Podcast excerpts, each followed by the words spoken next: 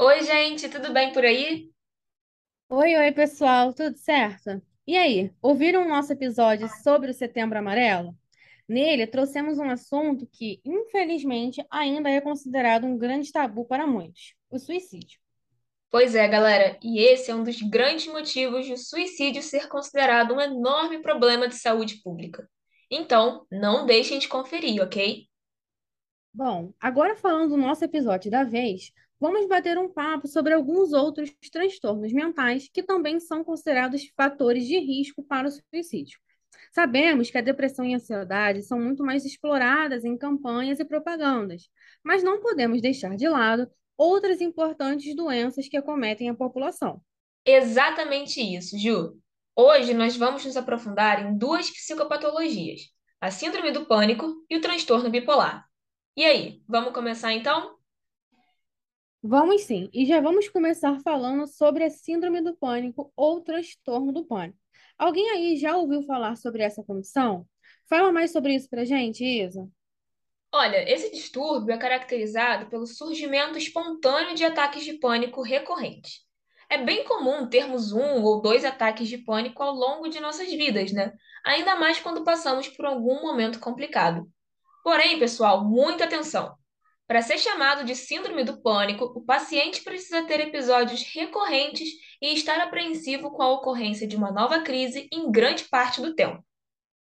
Isso mesmo. E essa condição, gente, faz parte do grupo de doenças conhecidas como transtornos de ansiedade, junto com o transtorno de ansiedade generalizada, a agorafobia, a fobia social, dentre outros distúrbios que, quem sabe, não podem virar tema de um episódio.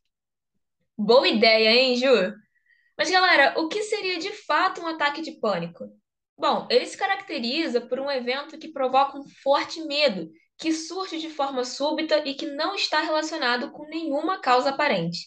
Durante essas crises, o paciente apresenta uma série de sintomas que o faz pensar que ele pode até morrer. Nada confortável, né? Pois é. Bom, não poderíamos falar e falar sobre o transtorno e não citar a causa, né? Na verdade, assim como todas as doenças psiquiátricas, ainda não se sabe ao certo o que causa a condição. Verdade, mas sabe-se que por algum motivo os pacientes apresentam desequilíbrios no funcionamento de neurotransmissores, que são substâncias liberadas por nossos neurônios que funcionam como mensageiros e auxiliam no funcionamento do nosso corpo. Além disso, fatores genéticos e ambientais também estão relacionados com o desenvolvimento da doença. A predisposição genética associada com algum evento traumático é a chave para o surgimento da síndrome do pânico. Bom, e agora que a síndrome do pânico ficou mais clara, vamos entrar no chamado transtorno bipolar. Ele tem esse nome porque o paciente passa por dois extremos: episódios de depressão e episódios de mania, que são caracterizados por sentimentos de uma euforia intensa. Esses episódios podem acontecer juntos ou separadamente. Dados estatísticos apontam que a doença afeta igualmente homens e mulheres.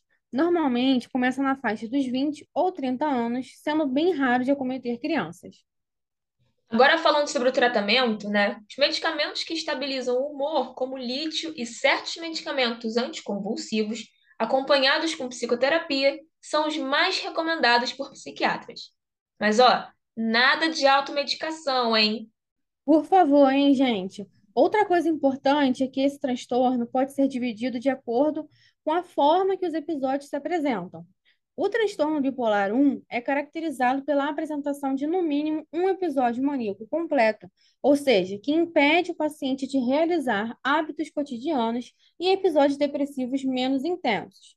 Já o tipo 2 é caracterizado por episódios depressivos mais graves, mas nenhum episódio maníaco completo. E quais as causas desse transtorno bipolar, hein?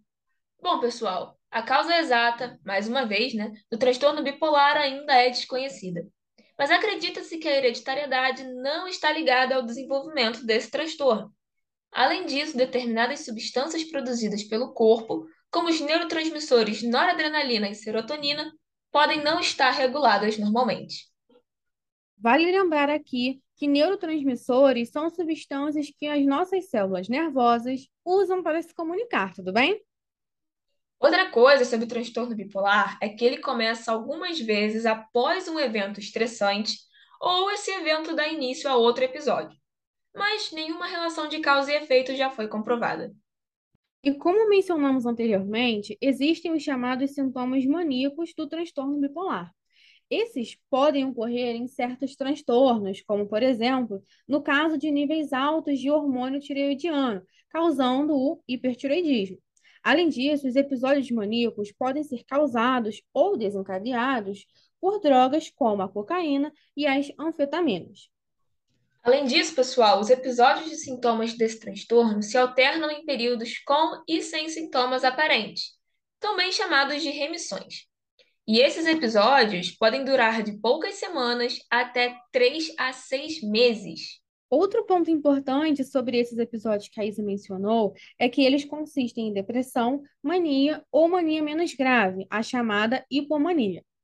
Apenas poucas pessoas alternam entre mania e depressão a cada ciclo. Na maioria, um ou outro predomina até certa medida. Outra característica que precisa ser falada em relação ao transtorno bipolar é que o indivíduo acometido por essa doença pode tentar cometer suicídio. Esses pacientes têm uma propensão, no mínimo, 15 vezes maior de se autolesionar do que a população em geral. E aqui enfatizamos mais uma vez nosso último podcast sobre o Setembro Amarelo e algumas características de alguém com tendências suicidas e como podemos, de fato, ajudar. Isso mesmo, Ju. Outra característica que comentamos sobre o transtorno bipolar é a alternância entre depressão e mania. Vamos explicar brevemente como é cada um desses episódios. A depressão dentro do transtorno bipolar se parece bastante com a depressão que ocorre sozinho o paciente se sente muito triste, perde o interesse nas suas atividades, pensa e se move lentamente, e é possível que durma além do normal. Mas cuidado aqui, viu? Caso você venha sentindo algum desses sintomas, não se dê um diagnóstico. Procure um médico. Ótima colocação, Ju. Todos os sintomas que estamos relatando aqui são para fins informativos, ok? Procure um médico caso você esteja com algo parecido. Além disso, é possível que a depressão, dentro do transtorno bipolar, aumente ou diminua o apetite do indivíduo, fazendo ele perder ou ganhar peso. E a mania, hein, pessoal? O que é essa característica em termos médicos? Bom, diferente do significado que ela tem no nosso dia a dia, a mania dentro da psicopatologia está relacionada com a sensação de euforia ou irritação pelo paciente. Nesses casos, o indivíduo também pode se sentir com excesso de confiança, agir ou se vestir de maneira extravagante, dormir pouco e falar mais que o normal. Os pensamentos também ficam acelerados, a pessoa se distrai com facilidade e muda constantemente de assunto ou objetivo. E lembrando de novo, aqui estamos falando de transtornos mentais, ok? Nada relacionado a personalidades ou contextos sociais do dia a dia. Exatamente. Até porque, quando a pessoa está nesse estado, ela perde a noção da sua situação, de forma que essa deficiência do transtorno, junto à sua alta capacidade para atividade, pode torná-la impaciente, intrusiva, intrometida e agressivamente irritada quando contrariada. E isso leva o paciente a ter problemas nos relacionamentos sociais e pensamentos e sensações de que está sendo injustiçada ou até mesmo perseguida. Complicado mesmo, pessoal, porque a partir desse momento, o indivíduo que possui o transtorno bipolar e a mania acentuada pode abrir portas para possíveis alucinações, onde elas começam a ver e escutar coisas que na realidade não existem, podendo levar até a chamada psicose maníaca, que é uma forma extrema de mania onde o paciente apresenta sintomas psicóticos parecidos com aqueles de quem sofre de esquizofrenia. Pois é, pessoal. Ah, e lembrando que temos também um episódio sobre a esquizofrenia, viu? Bom, essas informações que passamos nesse episódio mostram como um transtorno pode se agravar ou até mesmo desencadear outros quando não é tratado. Por isso, a importância de buscar ajuda o quanto antes. Precisamos lembrar que estamos falando da máquina mais complexa existente, o nosso cérebro. Falou tudo, Isa. A nossa mente ainda é um verdadeiro mistério para a ciência. Então, qualquer sintoma desse tipo, não hesite. Busque ajuda. Isso mesmo. E com isso, terminamos o nosso episódio de hoje. Ficou maior do que os outros, mas quisemos trazer mais informações sobre esses transtornos para que cada vez mais, mais pessoas saibam sobre eles e como podemos ajudar.